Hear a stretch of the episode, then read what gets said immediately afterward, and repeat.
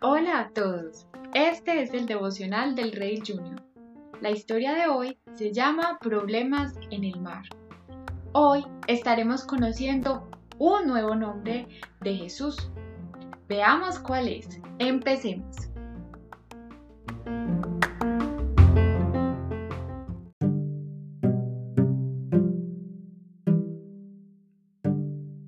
La historia de hoy la puedes encontrar en Mateo 8, en Marcos 4 Lucas 8.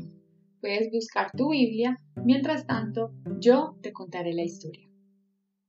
Algunas veces Jesús se mantenía tan ocupado enseñando y sanando a las personas que él y sus discípulos ni siquiera tenían tiempo para dormir.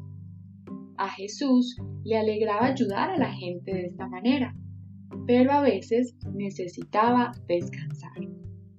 Cerca del final de un día ocupado y ajetreado, Jesús les dijo a sus discípulos, crucemos al otro lado del lago.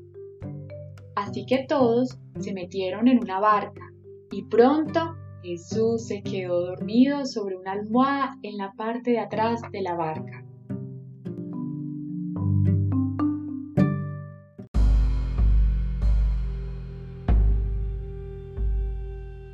Después de un rato, un fuerte viento aullaba y agitaba las olas del lago, pero Jesús no se despertó. Las olas son cada vez más grandes, se decían los discípulos. ¡Ay, no! ¡Esperen! ¡Ah, aquí viene otra ola! Se va a estrellar justo encima de nosotros. La gran ola sacudió la barca de costado y el agua comenzó a llenar la barca. Nos hundiremos si esto sigue así, gritaban los discípulos. Vamos a ahogarnos. Pero Jesús seguía sin despertarse. A donde quiera que miraban los discípulos, todo lo que podían ver eran las olas gigantes. El viento y las olas seguían golpeando la barca. Pero a pesar de todo, Jesús no se despertaba. Al final, algunos de los discípulos fueron a la parte de atrás de la barca, donde Jesús seguía durmiendo. Maestro, maestro, gritaron, sálvanos. ¿No te importa que nos ahoguemos? Jesús despertó. Él vio la tormenta y a sus discípulos asustados, y él sabía qué hacer.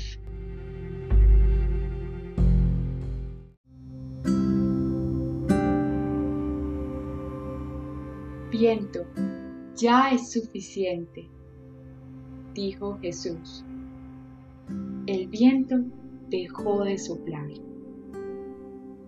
Paz, quédate quieto, le dijo Jesús al mar. Las olas dejaron de estrellarse y el agua estaba en calma. Jesús se volvió hacia sus discípulos ¿Por qué estaban tan asustados? ¿Dónde está su fe? preguntó.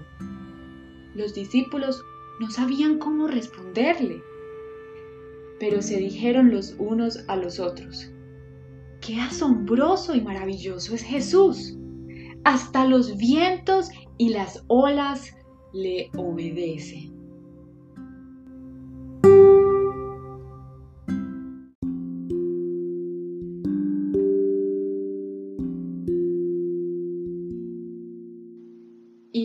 Qué significa esto? Veamos cómo puedes aplicar esta historia en tu vida. ¿Te gusta la música? ¿Cuál es tu canción favorita?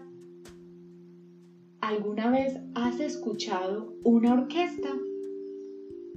En una orquesta hay muchísimos tipos diferentes de instrumentos musicales. Violines, trombones, clarinetes, batería y muchísimos más. De pie, en la parte delantera de la orquesta está el director. Todos los músicos mantienen sus ojos en el director de la orquesta y tocan sus instrumentos de la forma en la que él lo quiere, pues el director es el maestro de la orquesta, es el líder y tiene los nombres de Jesús en la Biblia es el de Maestro. Los discípulos llamaron a Jesús cuando estaban asustados porque Él era su líder. Pero Jesús también es el Maestro sobre el mundo. Todo sobre la creación, incluso el clima, debe obedecerlo. Él tiene el control. Ahora toma un tiempo para reflexionar y pensar qué cosas te preocupan, qué cosas te dan miedo, qué cosas en tu vida sientes que no puedes controlar y te hacen sentir preocupado. Ahora piensa cómo puede Jesús tomar el control sobre esto. Toma un tiempo con tus papás para orar y decirle a Dios todas las cosas que te preocupan y de las que sientes temor. Él promete que guardará en completa paz nuestros corazones cuando venimos delante de Él y le contamos todo lo que nos preocupa. Él cuida de ti. Él es el maestro. Él es el líder en nuestra vida. Jesús tiene el control.